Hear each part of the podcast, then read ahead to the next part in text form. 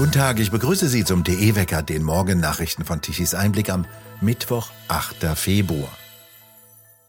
Deutschland, Dänemark und die Niederlande werden der Ukraine bis zu 178 Leopard 1 Kampfpanzer liefern. Die Verteidigungsminister der drei Länder erklärten am Dienstag, dass die ersten Lieferungen in einigen Monaten in der Ukraine eintreffen werden. Dazu gehören auch Ausbildung, Ersatzteile und Munition. Auch Belgien habe Interesse an einer Beteiligung bekundet, hieß es. Verteidigungsminister Pistorius reiste am Dienstag zu einem nicht angekündigten Besuch nach Kiew und traf dort auch den ukrainischen Verteidigungsminister Resnikow. Auf einem bei Twitter veröffentlichten Foto schrieb Resnikow, der erste Leopard 2 Panzer sei in Kiew angekommen.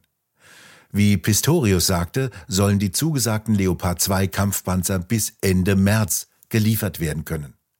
Weiterhin sollen etwa 20 bis 25 der Leopard 1 Panzer bis zum Sommer und mehr als 100 bis Anfang des kommenden Jahres in der Ukraine eintreffen. Wie viele tatsächlich geliefert werden können, hänge von den erforderlichen Instandsetzungsarbeiten ab, hieß es in einer Erklärung.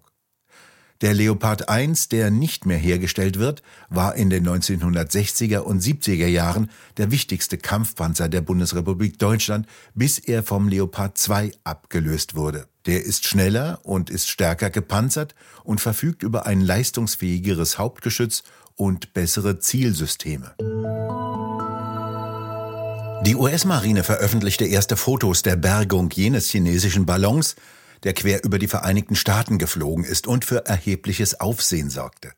Mit Hilfe von Unterwasserdrohnen, Kriegsschiffen und Schlauchbooten versucht die Marine, alle Teile des riesigen chinesischen Ballons zu bergen, den ein US-Kampfjet am Samstag vor der Küste von South Carolina abgeschossen hat. Auf den neuesten Bildern, die die Marine am Dienstag veröffentlichte, sind Matrosen zu sehen, die sich über ein Schlauchboot beugen und weite Teile des weißen Außenmaterials und der Hüllenstruktur des Ballons einholen. Der Ballon war schätzungsweise 60 Meter hoch und trug ein langes Sensorpaket unter sich, das Militärs auf die Größe eines kleinen Regionaljets schätzt. Die Trümmer des Ballons liegen verstreut im Wasser, das etwa 15 Meter tief ist, sich aber über eine Fläche von 15 Fußballfeldern Länge und 15 Fußballfeldern Breite erstreckt. Das Weiße Haus erklärte, der Ballon sei ein Rückschlag für die ohnehin angespannten Beziehungen zu Peking.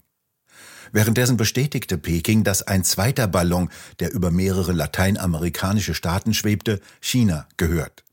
China bestritt jedoch, dass er zu Überwachungszwecken dort sei.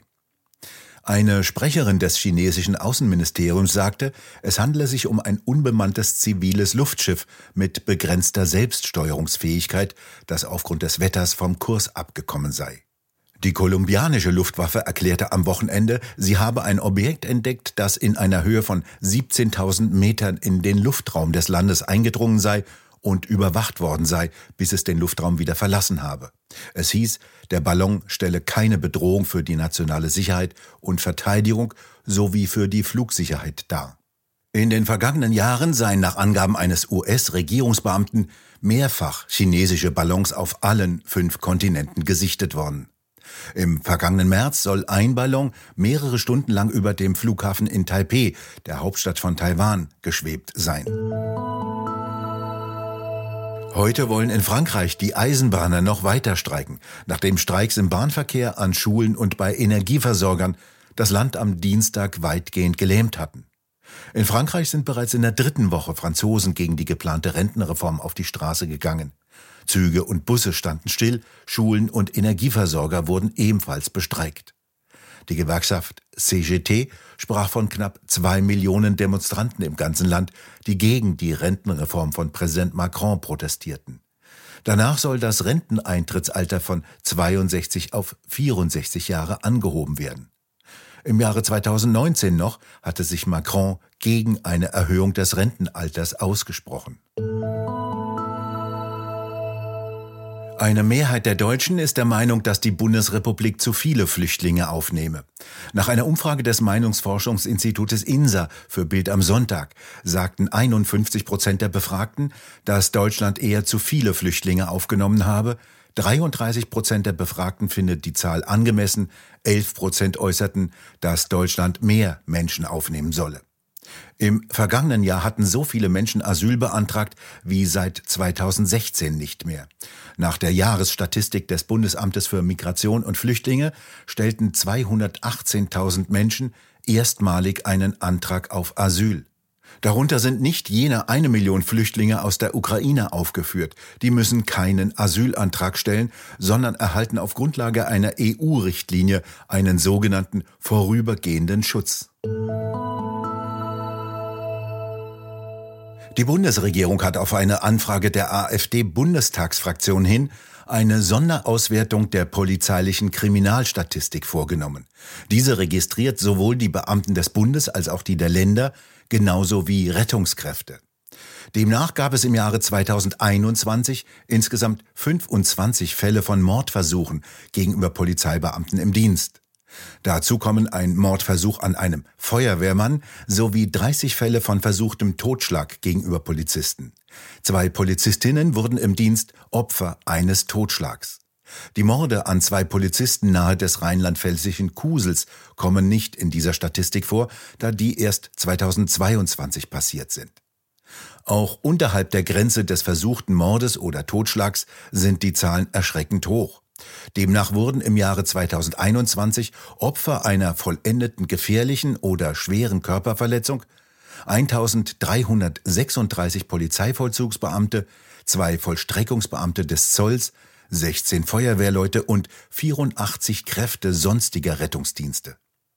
Bei den versuchten Fällen gefährlicher und schwerer Körperverletzungen sind die Zahlen etwas niedriger.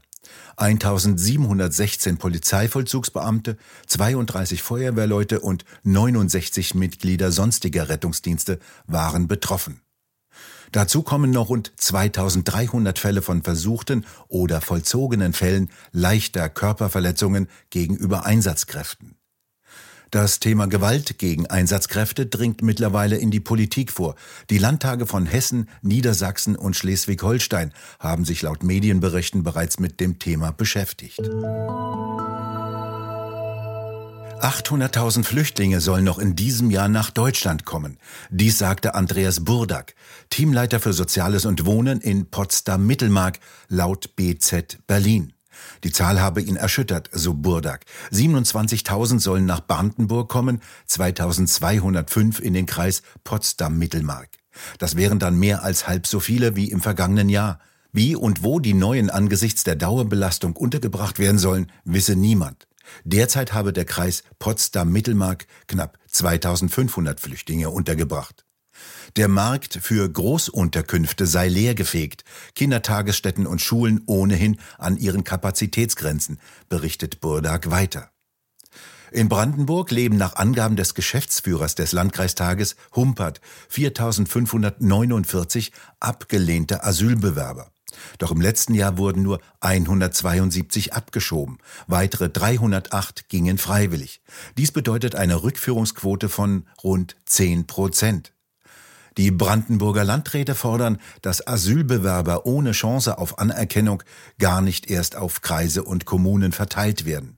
Auch die sogenannten sekundären Migrationsbewegungen müssten vom Bund unterbunden werden, also die sekundär nach Deutschland geflüchteten, die schon in anderen EU-Staaten registriert wurden oder dort ein Asylverfahren durchliefen, so die Brandenburger Landräte.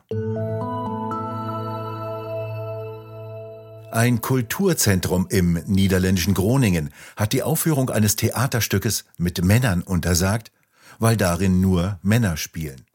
Bei dem Streit geht es um das absurde Stück des irischen Dramatikers Samuel Beckett. Warten auf Godot sollte gespielt werden, jenes Stück, das der irische Schriftsteller 1949 veröffentlichte und das ihn weltberühmt machte. Fünf Männer, darunter zwei zerlumpte Obdachlose, stehen verloren an einer Landstraße an einem Baum, zwei Tage lang und warten auf einen Unbekannten, eben jenen Godot. Sie wissen nicht einmal, warum sie sich verabredet haben, sie wissen auch nicht, ob und wann Godot kommen wird. Es ist ein vollkommen sinnfreies, absurdes Theater, das jetzt nur von der Unwirklichkeit oder eben Absurdität der Genderideologie eingeholt wird. Denn das Stück darf nicht im März im Kulturzentrum der Universität Groningen aufgeführt werden. Es gehe nicht an, dass Gruppen von Menschen ausgeschlossen würden, sagte eine Sprecherin des Zentrums gegenüber der DPA. Das entspreche nicht den Subventionsregeln des Kulturzentrums. Jede Rolle müsse für alle Gruppen offen sein als ob Beckett seinerzeit selbst die größten Idiotien geahnt hat. Er hat juristisch festgelegt, dass Männerrollen in seinem Stück wirklich nur von Männern gespielt werden dürfen. Und darüber wacht die Stiftung, die die Rechte Becketts verwaltet.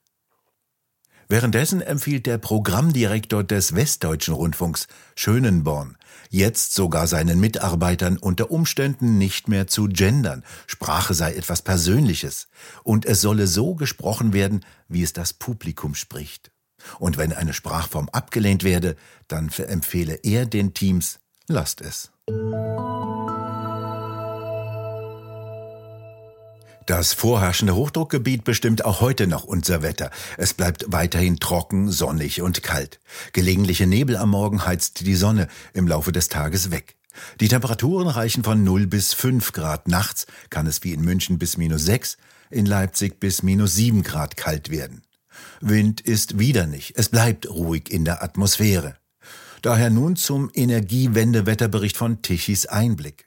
Kein Wind bedeutet auch kein Strom von den vielen Windrädern. Gestern Mittag um 12 Uhr wurden ganze zweieinhalb Gigawatt elektrische Leistung von den Windrädern registriert.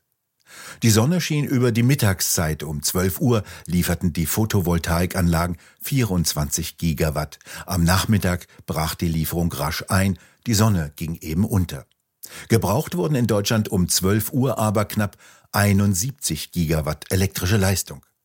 Die verbliebenen konventionellen Kraftwerke lieferten um 12 Uhr knapp 42 Gigawatt. Sie konnten ihre Leistung gegen Abend auf 51 Gigawatt hochregeln. Bei Windrädern und Photovoltaikanlagen geht das nicht. Sie lassen sich nicht hochregeln. Wenn weder Wind noch Sonne da sind, ist eben nichts mehr da.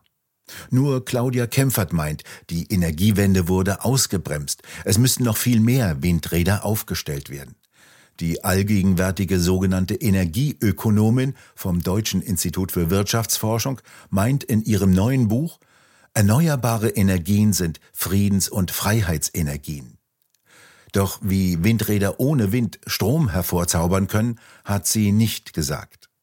Wir bedanken uns fürs Zuhören. Schön wäre es, wenn Sie uns weiterempfehlen. Weitere aktuelle Nachrichten lesen Sie regelmäßig auf der Webseite tichiseinblick.de und wir hören uns morgen wieder, wenn Sie mögen.